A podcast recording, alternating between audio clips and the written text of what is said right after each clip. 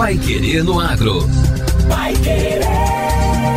O Jornal do Agronegócio. 91,7. No segundo trimestre de 2022, foram abatidas 14 milhões de cabeças de suínos, com alta de 7,2% ante ao mesmo período do ano passado e 3% frente ao primeiro trimestre de 2022. É um recorde desde o início da série histórica, iniciada em 1997 pelo IBGE. O abate de suínos teve altas em 19 dos 25 estados da federação participantes da pesquisa.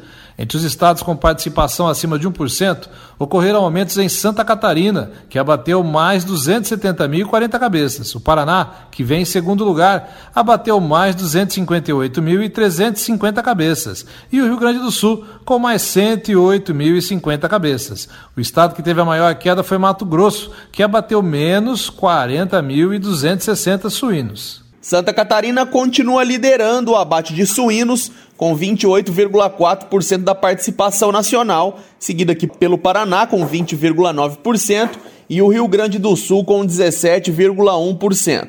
O supervisor de indicadores pecuários do IBGE, Bernardo Viscardi, comenta os números e os fatores que impulsionaram o crescimento. É, abate de suínos apresentou recorde para a série histórica, com 14,07 milhões de cabeças, uma alta de 7,2% em comparação com o segundo trimestre de 2021 e uma alta de 3% em relação ao trimestre imediatamente anterior. É, as exportações apresentaram queda de 11,4% em comparação ao ano passado, em grande parte por conta da reposição do rebanho chinês, né, o rebanho suíno do chinês, após o controle da peste suína africana. É, apesar disso, a China continua sendo o principal destino da carne suína brasileira, com participação de 36,8% nas exportações. Já o abate de frangos teve queda se comparado com o mesmo período de 2021 e com o primeiro trimestre deste ano.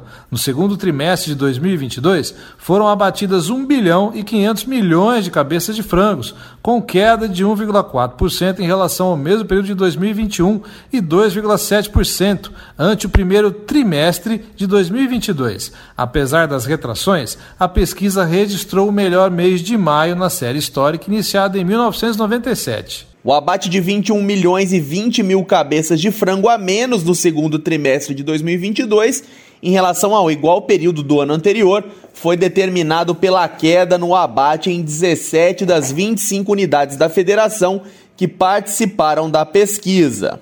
Entre aquelas com participação acima de 1%, as maiores quedas foram registradas em Santa Catarina, com menos 5 milhões e 690 mil cabeças, Mato Grosso, com menos 4 milhões e 280 mil cabeças, e Rio Grande do Sul, com menos 3 milhões e 970 mil frangos. Em contrapartida, o Paraná foi o único estado que registrou crescimento, abatendo mais de 6 milhões e 900 mil cabeças de frango. No ranking dos estados, o Paraná ainda lidera amplamente o abate de frangos, com 34,6% da participação nacional, seguido por Rio Grande do Sul e Santa Catarina.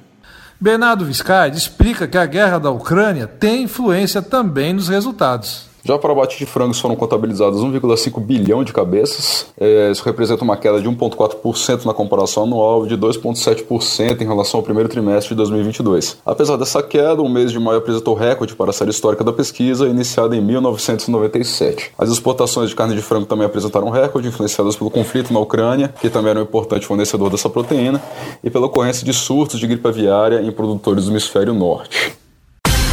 Agora, no Pai Querendo Agro. Destaques finais. Vendas de máquinas agrícolas disparam, mas falta crédito. A indústria brasileira de máquinas agrícolas vem registrando altas nas vendas, com maior procura por parte dos produtores rurais. Mas o cenário positivo não está livre de preocupações. Faz dois meses que o governo federal lançou um novo Plano Safra, que traz também um pacote de recursos para equalizar juros mais baixos para o financiamento de maquinários agrícolas. E o mercado já está observando o esgotamento desses recursos. Na última semana, o Banco Nacional de Desenvolvimento Econômico Social, BNDES, que é responsável pelo repasse desses recursos, suspendeu os novos pedidos de financiamento pelo Moder Frota que é a principal linha de crédito subsidiado para máquinas e equipamentos. Isso ocorreu bem no momento em que estava sendo realizada uma das principais feiras do agronegócio brasileiro, a Expo Inter. Lá, verificou-se que a demanda segue firme, com as fabricantes de máquinas relatando boas vendas, mas sem saber ao certo o que vem no futuro. Neste ano, o governo destinou quase 6 bilhões de reais para o Modern Frota, valor que aparentemente já foi totalmente usado em dois meses de vigência do plano.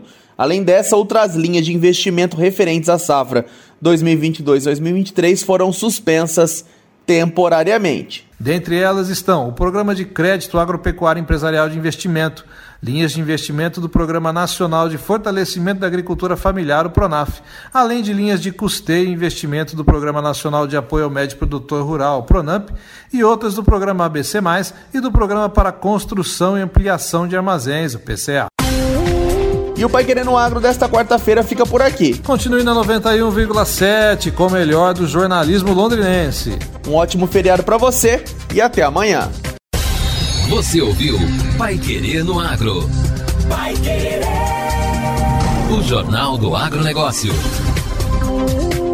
Contato com o Pai Querendo Agro pelo WhatsApp 999941110 ou por e-mail agro@paiquerer.com.br.